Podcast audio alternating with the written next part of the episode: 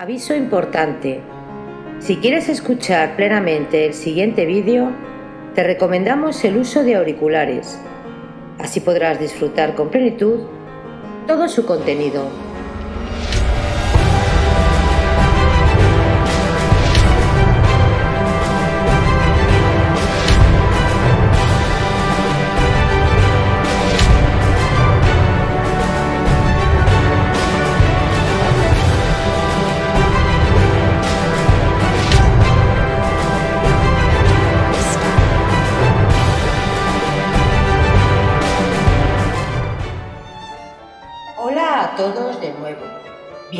Bienvenidos a Biografías Épicas.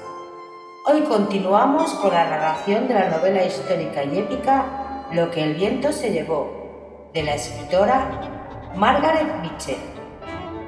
Recordaros suscribiros al canal para así poder colaborar a crecer juntos. Hay muchas historias increíbles por descubrir. Lo que el viento se llevó, por Margaret Mitchell. Capítulo 40 Scarlett casi no durmió aquella noche.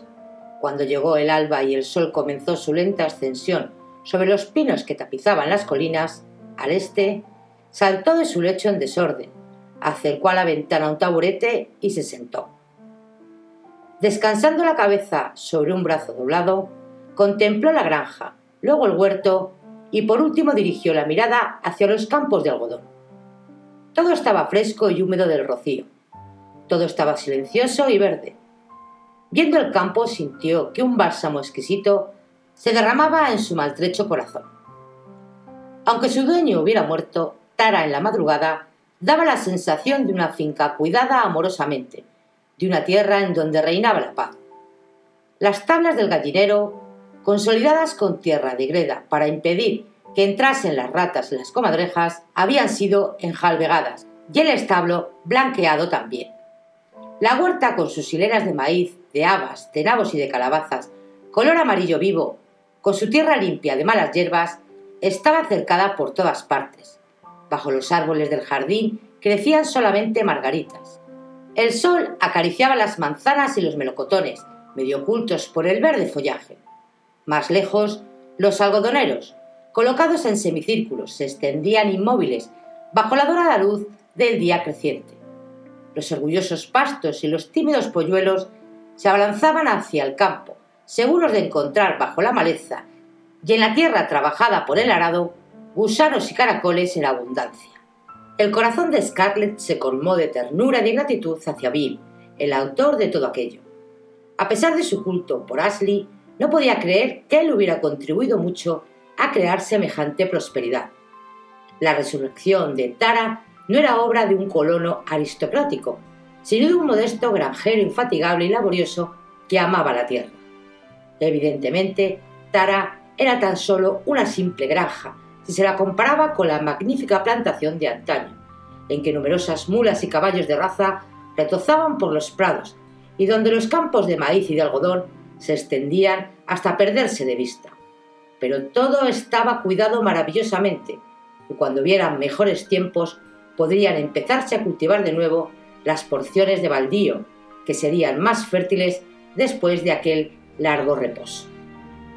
Bill no se había limitado a cuidar unos trozos, entabló una severa lucha contra dos enemigos de los colonos georgianos, los retoños de pinos y las zarzamoras no les había permitido invadir solapadamente el jardín, el prado, los campos de algodón o el césped. No dejó a las zarzas trepar con insolencia al asalto de las galerías, como en tantas otras plantaciones del estado. Scarlett se estremeció pensando que Tara había estado a punto de convertirse en un yerno. Will y ella se habían dado buena maña. Habían burlado los propósitos de los yankees, de los Kappenbarger y hasta los de la naturaleza. Y además Will le había dicho que para el otoño, cuando hubiera terminado la cosecha de algodón, ya no tendría necesidad de enviarles dinero, a menos, naturalmente, que volviera otro Kattenbarge a codiciar los bienes de Tara y se las arreglara para sacarles más impuestos. Scarlett sabía que Will sufriría sin su ayuda, pero admiraba y respetaba su espíritu de independencia. Mientras se encontró en la situación de un cualquiera a quien se le remuneraban los servicios, había aceptado dinero, pero ahora que iba a convertirse en su cuñado, que iba a ser una persona de la familia, solo quería contar con su trabajo. Sí, Bill era un regalo del cielo. La víspera, por la tarde, Port había cavado la tumba junto a la de Ellen y con la azada en la mano permanecía frente al pequeño montón de arcilla roja que iba a volver a echar en su sitio enseguida. Tras él, inmóvil a la sombra de un cedro de ramaje blanco y nudoso que el ardiente sol de junio llenaba de motas, Scarlett se animaba en no mirar hacia el hoyo rojizo. Avanzando penosamente por el centro de la avenida que descendía de la casa, Jean Tarleton, el pequeño Hugh Munro, Alice Fontaine y el más joven de los nietos del viejo Mac, Ray, llevaban el féretro de Gerard en una especie de parihuelas. Siguiéndoles, aunque a respetuosa distancia, se extendía en desorden un largo cortejo, compuesto de vecinos y amigos mal trajeados y contritos, mientras los que sostenían el ataúd cruzaban el jardín inundado de sol. Por apoyó la frente en el mango de la azada y se echó a llorar. Scarlett observó que sus crespos cabellos, negros azabache aun cuando marchó a Atlanta, se habían vuelto ahora totalmente blancos. Dio gracias a Dios por haber llorado toda la tarde, ya que le permitiría ahora conservar los ojos secos y la cabeza firme. El ruido que hacía Suelen llorando, justamente a su espalda, la irritó tanto que tuvo que cerrar los puños para no volverse a bofetearla el rostro enrojecido de su hermano. Suelen era la causa directa o indirecta de la muerte de su padre, y pudo haber tenido el decoro de mantenerse serena ante una concurrencia hostil. Nadie le había dirigido la palabra aquella mañana, nadie había tenido para ella una mirada de simpatía. Habían abrazado a Scarlett sin vanas demostraciones, le habían estrechado la mano, habían murmurado algunas frases a Carrie y hasta a Paul, pero todo el mundo fingió no advertir la presencia de Suelen.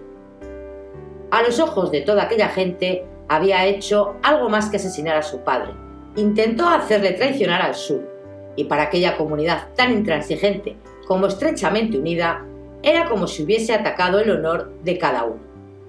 Había roto el sólido frente que el condado presentaba al enemigo. Tratando de soscavar dinero al gobierno yanqui, se habían rebajado al rango de los Kappenbargen y de los Scalawags, seres más vergonzosos aún que los soldados yanquis.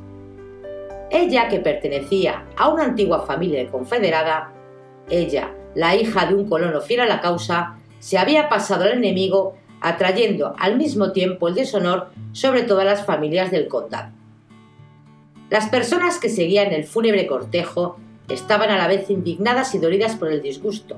Tres sobre todo, el viejo McRae, ligado a Gerald desde su llegada al país, la abuela Fontaine, que tanto le quería por ser el marido de Ellen, y la señora Tarleton, que le tenía aún mayor estima que el resto de los vecinos, porque como ella decía frecuentemente, era el único hombre del condado que sabía distinguir un semental de un caballo castrado. La vista de aquellos tres rostros agitados en el salón oscuro donde yacía el cuerpo de Gerard antes del funeral había causado alguna inquietud a Ashley y a Will, que se habían retirado junto al escritorio de Ellen para ponerse de acuerdo. No faltarán quienes hagan reflexiones sobre Suelen, declaró Will bruscamente, cortando con los dientes la pajita que hacía tiempo mordisqueaba. Se figuran que están en la obligación de dirigirle la palabra. Puede que sí, no soy yo quien debe juzgarlo. En todo caso, tengan o no derecho, nos vemos obligados a tomar la defensa de Suelen, porque somos de la familia y eso estaría muy feo. Al viejo McRae no puede írsele con razones, es sordo como una tapia y no oirá a los que le aconsejarán que se calle. Por otra parte, ya sabe usted que nadie ha podido nunca hacer callar a la abuela Fontaine, cuando se le ha metido en la cabeza soltarle a alguien cuatro frescas. Y por último, la señora Tarleton. Ya habrá visto las miradas que ha echado a Suelen. Ha tenido que contenerse para no abrir la boca. Si les da por hablar, tendremos que intervenir, y ya tenemos bastantes preocupaciones en Tara para buscarnos más complicaciones con nuestros vecinos. Ashley suspiró. Sabía mejor que Will a qué atenerse sobre el carácter de los vecinos y recordaba que antes de la guerra, la mitad de las riñas, muchas de las cuales habían terminado a tiros, tuvieron por origen cuatro palabras pronunciadas ante un féretro, según la costumbre del condado. En general, dichas palabras eran de extremo elogiosas, pero de vez en cuando ocurría lo contrario. Ocurría a veces que palabras pronunciadas con la mejor intención del mundo eran mal interpretadas por una familia excitada, y apenas habían recubierto el ataúd las últimas paletadas de tierra, estallaba un incidente. En ausencia de un sacerdote católico y de los ministros metodistas y batistas de Jonesboro y Fayetteville, cuyo concurso no se había solicitado contacto, correspondía a Ashley dirigir el servicio religioso ayudándose del libro de oraciones de Carr. Más fervientemente católica que sus hermanas, Carrin se sintió profundamente afectada por el hecho de que Scarlett no hubiera pensado en traer un sacerdote de Atlanta, pero se consoló un poco ante la idea de que el que viniese a casar a Will y a Suelen podría de paso leer el oficio de difuntos sobre la tumba de Gerard. Era ella quien había prescindido de la asistencia de los ministros protestantes del vecindario y pedido a Ashley que sustituyera al oficiante. Apoyado en el antiguo pupitre, Ashley se daba cuenta de que tenía la responsabilidad de velar para que la ceremonia se desarrollara en paz, y sabiendo lo soliviantada que estaba la gente del condado, buscaba en vano un medio de mantener la calma. No podemos hacer nada, Will, dijo pasándose la mano por el cabello. Ya comprenderá usted que lo que no puedo hacer es andar a puñetazos con la buena Fontaine y el viejo McRae, ni puedo tampoco dejarle caer la mano en la boca a la señora Tarleton. Y ya lo verá, lo menos que dirán es que Suelen ha cometido un crimen y una traición, y que sin ella el señor O'Hara viviría aún. Qué maldita costumbre hablar delante de un muerto. Es terrible. Escuche, Ashley, contestó Will con calma. No tengo en absoluto la intención de dejar que la gente chismorree sobre lo que piensa de Suelen, sea cual sea su opinión. Déjeme a mí este asunto. Cuando haya terminado de leer el oficio y de rezar las oraciones, diga usted, ¿Desea alguien decir algo? Y en este momento se vuelve usted hacia mí para que pueda yo hablar el primero. Sin embargo, Scarlett no recelaba la tormenta y miraba a los que transportaban a Gerald esforzándose en hacerlo pasar a través de la puerta, demasiado estrecha, del pequeño cementerio. Con el corazón en un puño pensaba que enterrando a su padre enterraba uno de los eslabones de la cadena que la unía a los días felices de paz e irresponsabilidad. Por último, descargaron el féretro junto a la tumba. Ashley, Melanie y Will penetraron en el cercado y se situaron algo detrás de la señorita O'Hara.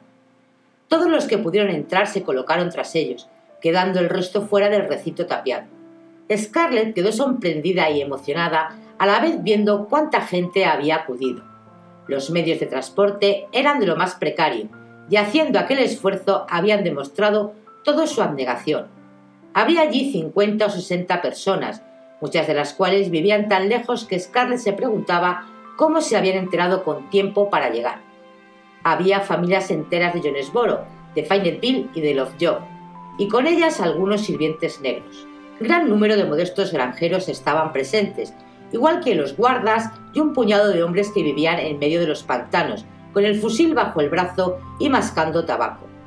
Estos últimos gigantes enjuntos y barbudos Llevaban trajes de tela grosera, tejidos en casa, y la gorra ladeada. Habían hecho que los acompañasen sus mujeres, cuyos pies desnudos se hundían en la tierra roja y blanca y cuyos labios estaban ennegrecidos por el tabaco que mascaban.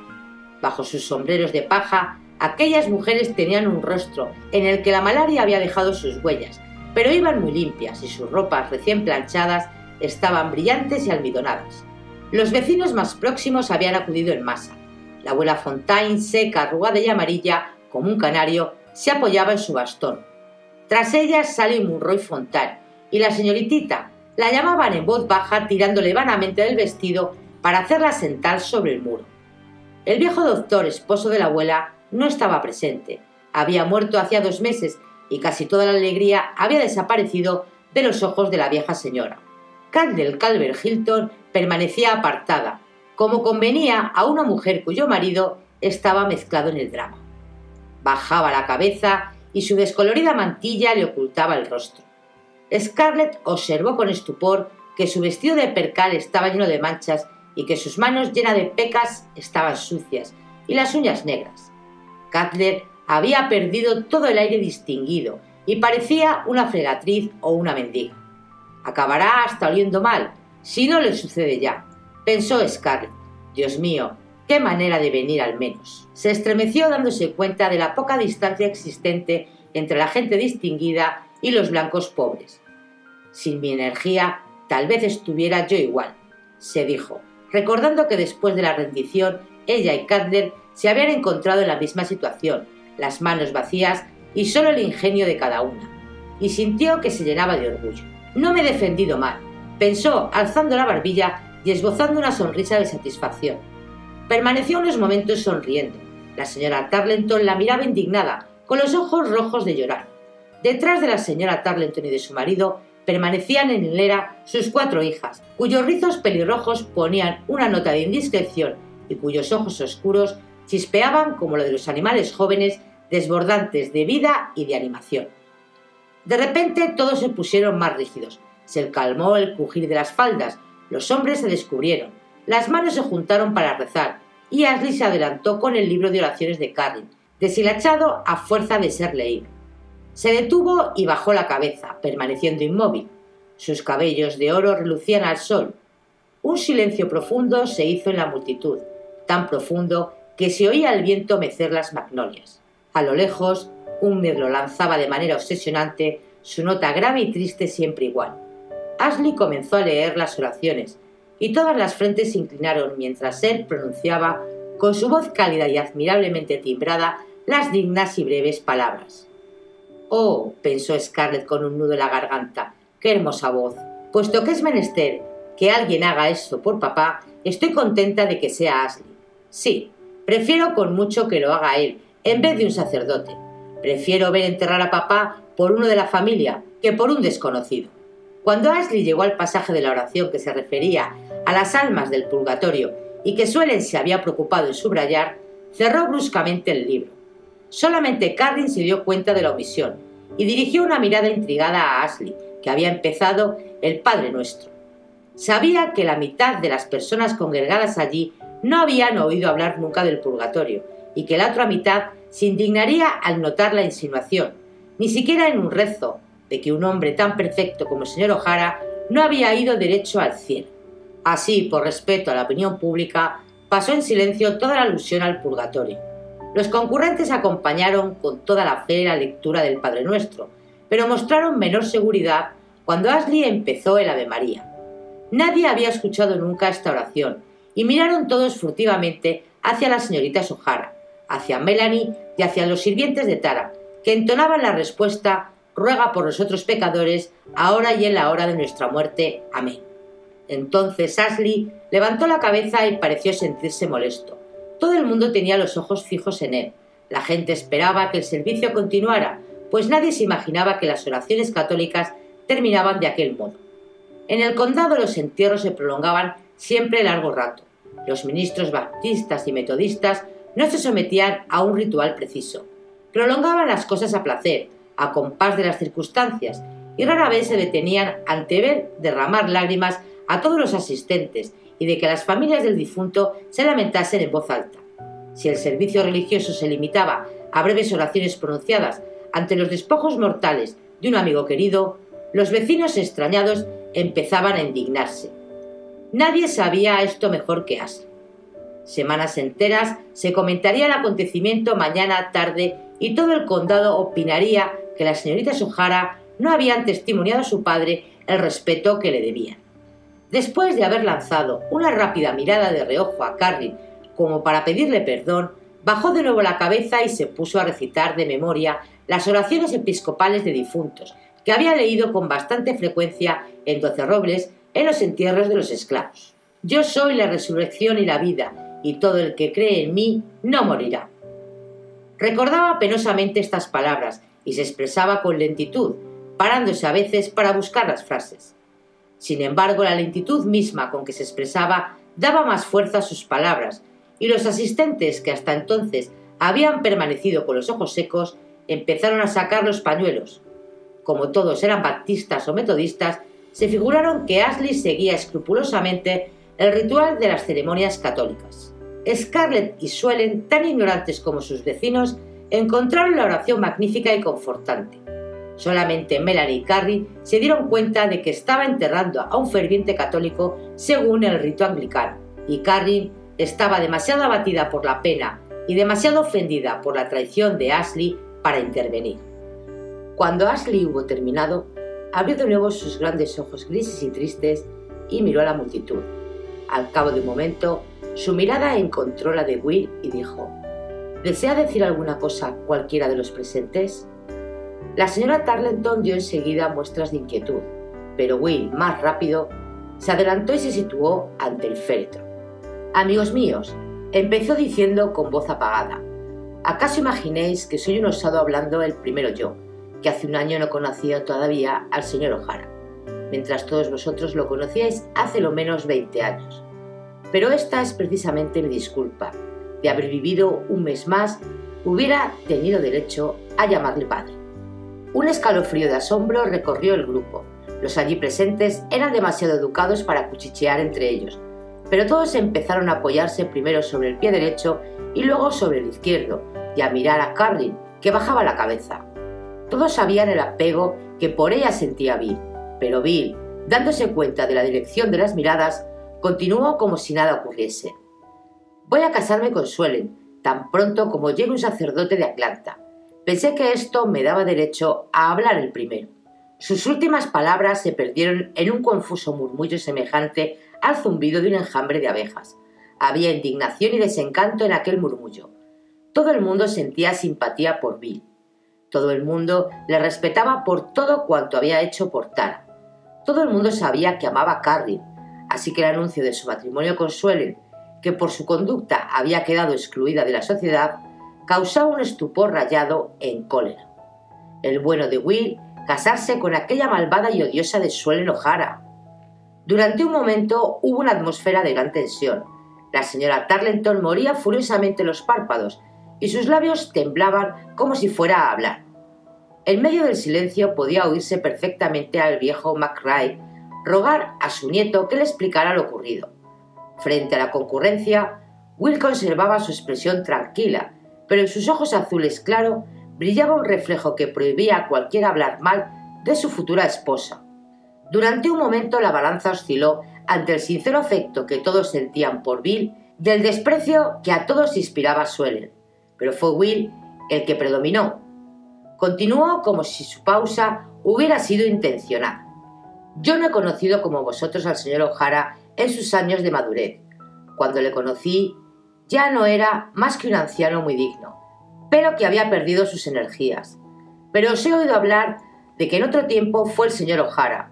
Fue un irlandés lleno de valor, un verdadero caballero del sur, y si ha habido alguien con amor a la Confederación, ha sido él. No se puede soñar mezcla mejor. Nosotros ya no vemos las cosas como él, porque la época en que existían tales hombres ha desaparecido ya. Había nacido en el extranjero, pero la persona que hoy enterramos era más georgiana que cualquiera de los que le lloramos. Compartía nuestra existencia, amaba nuestro país, y para decir las cosas como son, ha muerto por nuestra causa como un soldado. Era uno de los nuestros, tenía nuestros defectos y nuestras cualidades, era fuerte como lo somos nosotros, y tenía también nuestras debilidades Poseía nuestras buenas cualidades, en el sentido de que nadie lo detenía cuando había decidido algo, y nada le asustaba. Nada que viniese de fuera podía batirlo. Cuando el gobierno inglés lo buscó para colgarlo, no tuvo miedo. Tomó tranquilamente la puerta y huyó de su casa. Tampoco le asustó desembarcar en este país sin un céntimo. Se puso a trabajar y ganó dinero. No le causó miedo instalarse en esta comarca, donde los indios acababan de ser expulsados y que estaba aún semicivilizada. Desbroceó la tierra y creó una gran plantación. Cuando llegó la guerra, al ver que la ruina se le echaba encima, no tuvo miedo tampoco a verse de nuevo pobre.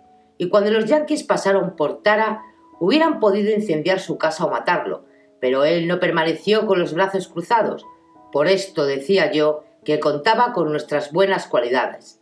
Nada externo podía batirlo pero tenía también nuestras debilidades, pues era vulnerable interiormente. Quiero decir que allí, donde el mundo entero no podía nada contra él, su corazón sería así propio. Cuando la señora O'Hara murió, su corazón también murió y no hubo ya nada más. No era él a quien veíamos últimamente.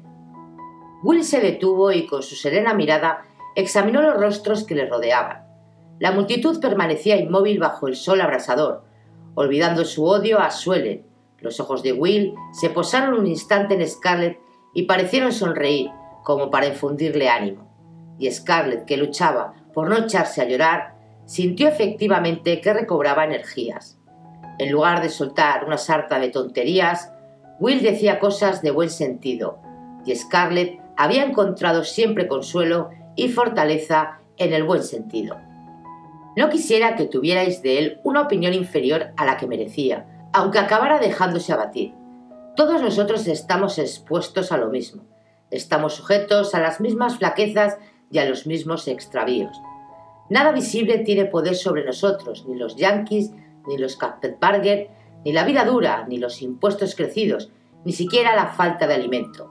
Pero en un abrir y cerrar de ojos podemos ser barridos por esa debilidad que en nosotros mismos reside.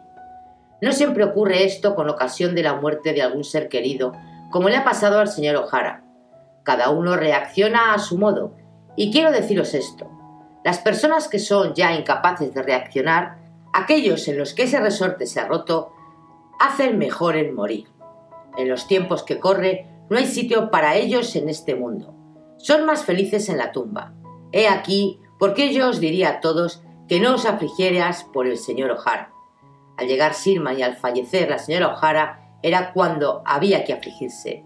Ahora que va a encontrarse con la amada, no veo razón alguna para sentir dolor, al menos de ser muy egoístas. Y esto os lo digo yo, yo que le quería como un padre. Si esto no os llega a lo más hondo, es inútil pronunciar más discursos. Los miembros de la familia se sienten demasiado apenados para escuchar nada más, y no sería cortés por nuestra parte continuar. Will se detuvo y mirando a la señora Tarleton le dijo bajando la voz ¿Sería usted tan amable que acompañara a Scarlett a su casa? No tiene objeto que permanezca tanto tiempo de pie, bajo el sol. Ni tampoco la abuela Fontaine parece encontrarse muy bien con todos los respetos debidos. Turbada por la brusquedad de Will, que abandonaba sin transición el elogio fúnebre de su padre para ocuparse de ella, Scarlett se puso roja como una amapola y su confusión aumentó al notar que todo el mundo se fijaba en ella. ¿A qué venía que Will hiciera observar a todo el mundo que se encontraba encinta? Le miró indignada de reojo, pero Will no perdió la tranquilidad por ello y le obligó incluso a bajar los ojos. No me diga nada. Parecía querer darle a entender. Sé bien lo que hago. Él era ya el hombre, el cabeza de familia, y Scarlett, deseosa de evitar una escena, se volvió hacia la señora Tarleton. Tal como Will había esperado, ésta se olvidó de repente de su y de su ira, y cogiendo a Scarlett del brazo, le dijo en un tono lleno de dulzura Anda, vámonos, querida. Su rostro había tomado una expresión bondadosa. Scarlett se dejó conducir por entre la concurrencia, que les abría paso, mientras se elevaba un murmullo de simpatía y diferentes personas trataban de estrechar la mano al pasar. Cuando llegó al sitio donde estaba la abuela Fontaine, la anciana murmuró Dame el brazo, hija mía, y añadió con una mirada orgullosa dirigiéndose a Sally y a la señoritita. No, no se molesten, no las necesito. Las tres mujeres caminaron con lentitud entre la gente que volvía a cerrar el grupo tras ellas y penetraron en la umbrosa alameda que conducía a la casa. La señora Tarleton sostenía a Scarlett con una mano tan firme que ésta tenía la impresión a cada paso que la levantaban del suelo. Pero, ¿por qué habrá hecho eso Will? exclamó Scarlett cuando estuvo segura de que nadie podía oírla. Era como si hubiera dicho, mírenla ustedes, va a tener un hijo. Vamos, ¿estás muy fatigada? preguntó la señora Tarleton. Tenía razón Will. Era una locura permanecer más tiempo a pleno sol. Podría haberte dado un desmayo y provocarte un aborto. No era esto lo que temía Will, contestó la abuela un poco acalorada por la marcha. Will no es tonto. No quería que usted o yo, Beatriz, nos acercáramos a la tumba. Temía que habláramos y ha encontrado el único medio de librarse de nosotras. Y hay aún más. No quería que Scarlett oyese caer las paletadas de tierra sobre el féretro. Ha hecho bien. Acuérdate siempre de esto, Scarlett. Mientras no ha oído uno ese ruido, no parece que nadie esté muerto, pero una vez que se ha escuchado, no hay un ruido más horroroso en el mundo. Ya hemos llegado. Ayúdame a subir la escalera, hija mía. Dame la mano, Beatriz. A Scarlett no le hace falta tu brazo para nada, y como ha observado Will con tanto acierto, no estoy muy rozagante. Will sabe que eras la preferida de tu padre, y no ha querido añadirte este nuevo sinsabor. Ha pensado que para tus hermanas no sería tan doloroso. A Suelen la sostiene su vergüenza y a Carrin su Dios, pero tú no tienes nada, ¿verdad? No, respondió Scarlett, ayudando al mismo tiempo a la anciana a subir los escalones. No, yo no he tenido nunca a nadie que me sostuviera, excepto mi madre. Pero cuando la perdiste te diste cuenta de que eras bastante fuerte para poder prescindir de ese apoyo, ¿verdad? Pues bien, hay personas que no podrían. Tu padre era una de ellas. Will tiene razón. No te apenes. No podía estar sin Ellen, y es más feliz en donde se encuentra ahora, como lo seré yo cuando pueda unirme con el viejo doctor. Hablaba sin el menor deseo de despertar compasión, y Scarlett y la señora Tarleton se abstuvieron de hacer comentario alguno. Se expresaba en un tono suelto y natural, como si su marido hubiera ido a Jonesboro y le bastaba un corto paseo en coche para salir a su encuentro. Era demasiado anciana y había visto demasiadas cosas para temer a la muerte. Pero usted también sabe prescindir de su apoyo, dijo Scarlett. La anciana le dirigió una mirada fulgurante de abre de presa. Sí, pero a veces eso es muy desagradable. Escuche, abuela, interrumpió la señora Tarrenton. No debería decir esas cosas a Scarlett. Ya está bastante angustiada. Entre el viaje, este vestido que la oprime, el disgusto y este calor, tiene bastante para abortar. Con que si encima viene usted a meterle esas ideas negras en la cabeza, ¿a dónde iremos a parar? Por Dios. exclamó Scarlett algo irritada. No estoy tan mal como para eso, ni soy tampoco una mujer que aborte por cualquier cosa. Eso nunca puede decirse, profetizó la señora Tarleton con aire doctoral. La primera vez que estuve embarazada, aborté viendo a un toro correar a uno de nuestros esclavos. ¿Y se acuerda usted también de mi yegua Pintanelli? No había animal de mejor carácter, que era una de nerviosidad tan acusada que si no hubiera yo tenido mucho cuidado, habría... Cállate, Beatriz, dijo la abuela. Scarlett no va a abortar solo por darte la razón. Sentémonos aquí en el vestíbulo, que nos dé el aire. Corre un viento muy agradable. Bueno, ¿Querrías traerme un vaso de leche en la cocina, Beatriz? No. Mira a ver si en la alacena hay vino. Me tomaría un vasito muy a gusto. Nos quedaremos aquí hasta que la gente venga a despedirse.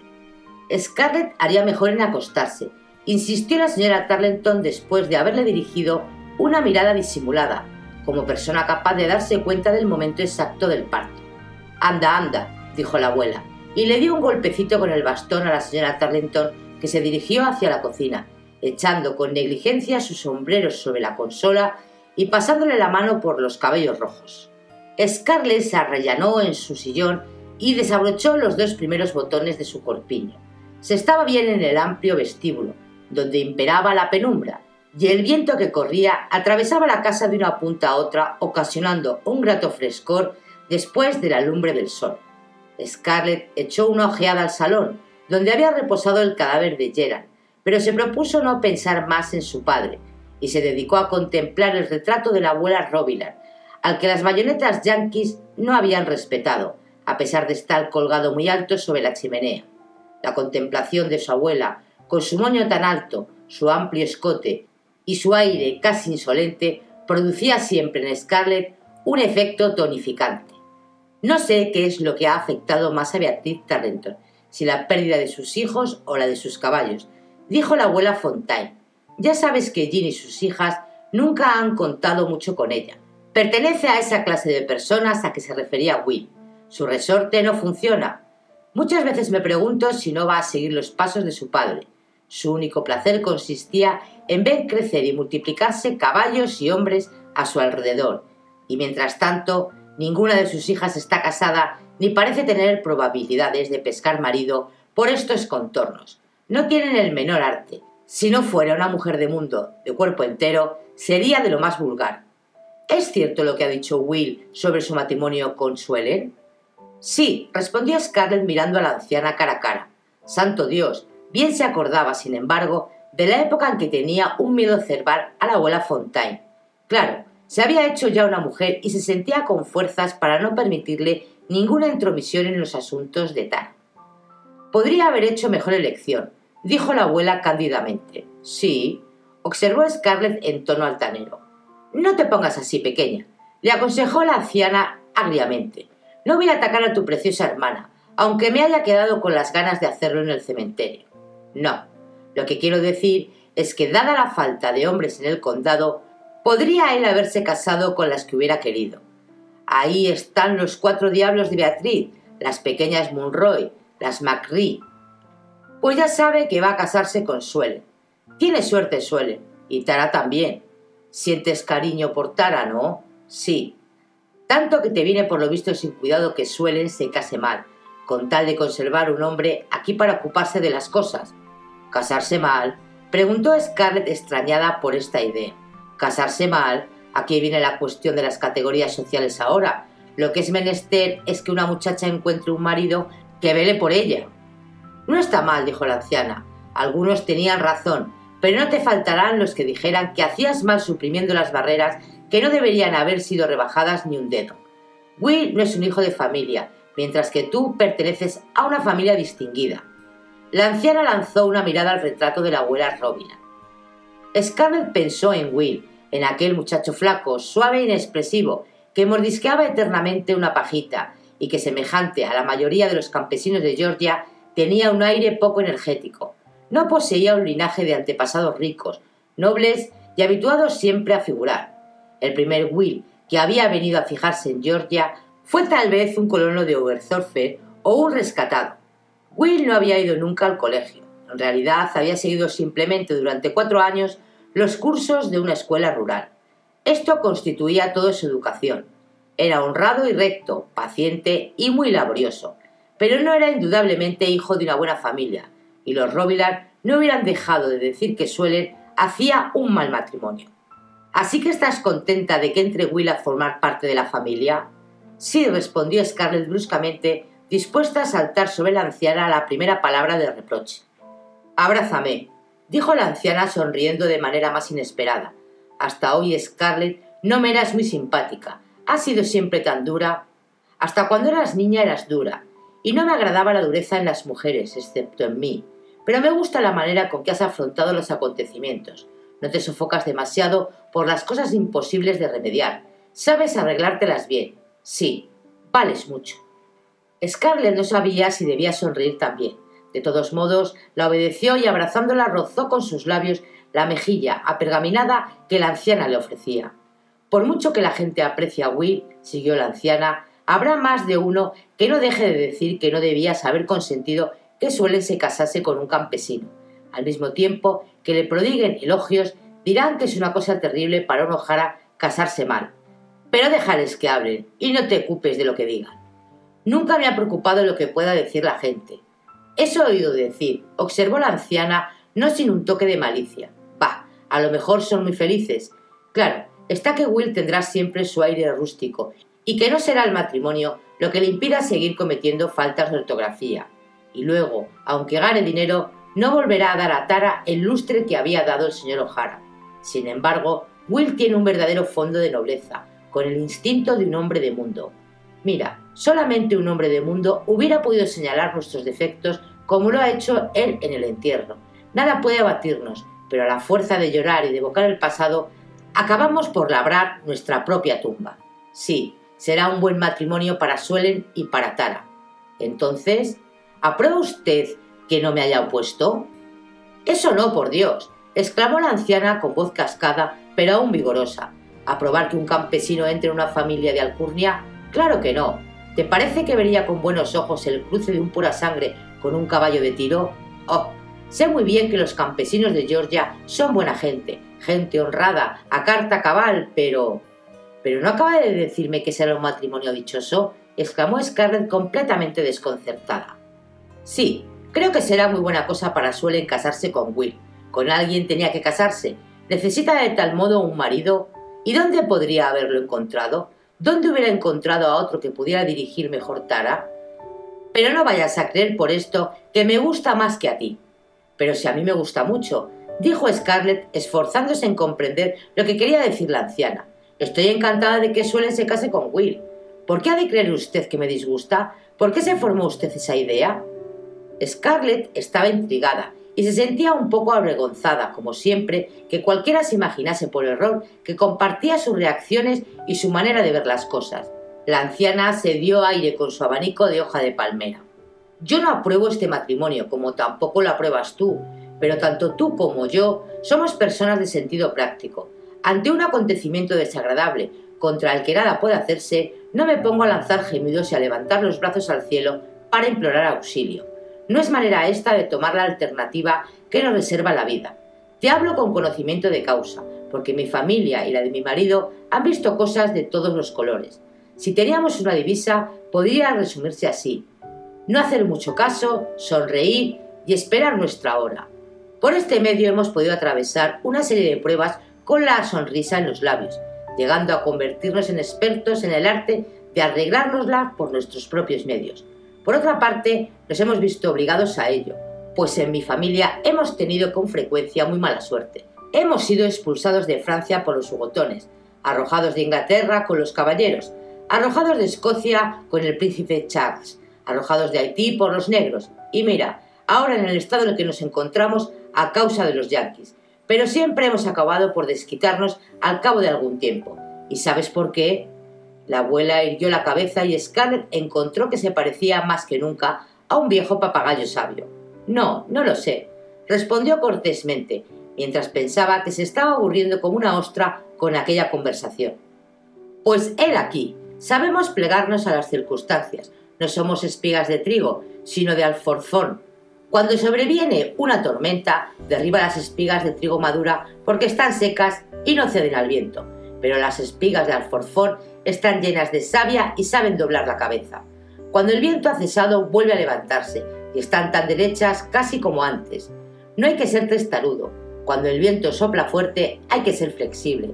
Es mejor ceder que mantenerse rígido. Cuando se presenta un enemigo, lo aceptamos sin quejarnos y nos ponemos al trabajo y sonreímos y esperamos nuestra hora. Nos servimos de gente de peor temple que nosotros y sacamos de ella el mayor provecho posible cuando hemos vuelto a ser otra vez lo bastante fuertes, apartamos de nuestro camino a los que no nos han ayudado a salir del pozo. Este es, hija mía, el secreto de las personas que no quieren sucumbir. Y después de una pausa añadió, no vacilo en confiarte. La anciana pareció satisfecha confesando su profesión de fe, a pesar de todo el veneno que contenía. Parecía asimismo esperar una respuesta, pero Scarlett, que apenas comprendía el sentido de sus metáforas, no encontró qué decirle. Mira, pequeña, continuó entonces la anciana, en mi familia cedemos ante la borrasca, pero levantamos enseguida la cabeza. No diría lo mismo de un montón de gente que no está lejos de aquí. Fíjate en Carle Calvert, por ejemplo. ¿Qué se ha hecho de ella? Una pobre harapienta. Ha caído más bajo todavía que el que se ha casado con ella. Y los Macri por el suelo están y sin poder levantarse. No saben ni qué hacer. Ni siquiera intentan un esfuerzo pasan el tiempo quejándose del pasado. Mira, fíjate, fíjate, por así decirlo, en toda la gente del condado, quitando a mi Alex y a mi pequeña Sally, quitando a ti, a Jim Tarleton y a sus hijas y algún otro, el resto andan dando tumbos. ¿Qué quieres? No tienen sabia, no tiene. ¿Se olvida usted de los Wilkes? No, no me olvido. Si no he hablado de ellos es por cortesía, pues Ashley y los suyos viven bajo tu techo, pero ya que lo has sacado a colación, escucha esto. Según he oído decir, Indra se ha vuelto una solterona endurecida. No se harta de lamentarse que su Tarrenton ha sido muerto, no hace nada para olvidarlo y ni siquiera procura pescar a otro hombre. Verdad es que ya no es una chiquilla, pero si quisiera molestarse un poco, acabaría por encontrar algún viudo cargado de familia. Y la pobre Honey, Dios sabe cómo deseaba casarse, pero con su cabeza de chorlito va a costarle trabajo. Y en cuanto a Ashley, Mira a Ashley. Ashley es un hombre superior, comentó Scarlett con efusión. No he dicho nunca lo contrario, pero tiene el aspecto de estar más perdido que una rata. Lo que es si la familia Wick sale de esta, será gracias a Melanie más que a Ashley. A Melanie, vamos señora, ¿qué está usted diciendo? He vivido con Melanie bastante tiempo para darme cuenta de que no sabe ni tenerse derecha de miedo que tiene a todo. Es incapaz hasta de oxear a una gallina. Tal vez tenga miedo de todo y no sepa ni oxear una gallina, pero puedes estar segura de que si el menor peligro amenaza a su Ashley o a su hijo, todos los gobiernos yanquis del mundo no bastarían para detenerla, no procede del mismo modo que tú o que yo, Scarlett. Melanie se conduce como si hubiera conducido tu madre de haber vivido. Sí, Melanie me recuerda a tu madre cuando era joven, y ella será, no lo dudes, la que saque a los Wills de la tolladera. Pero por Dios, si Melanie no es más que una pobre tonta llena de buenas intenciones, ¿y qué injusta es usted con Ashley? Si él... A otro perro con ese hueso, querida. Fuera de los libros, Ashley no sirve para nada. Y no son los libros los que permiten a nadie salir de una situación como esta, en que estamos todos metidos hasta las cejas. Más de una vez me han dicho que no había nadie más incapaz que él para manejar el arado. Ahí tienes, sin más, qué diferencia con mi Alex. Antes de la guerra, Alex era un perfecto inútil. A señorito elegante no había quien le ganara.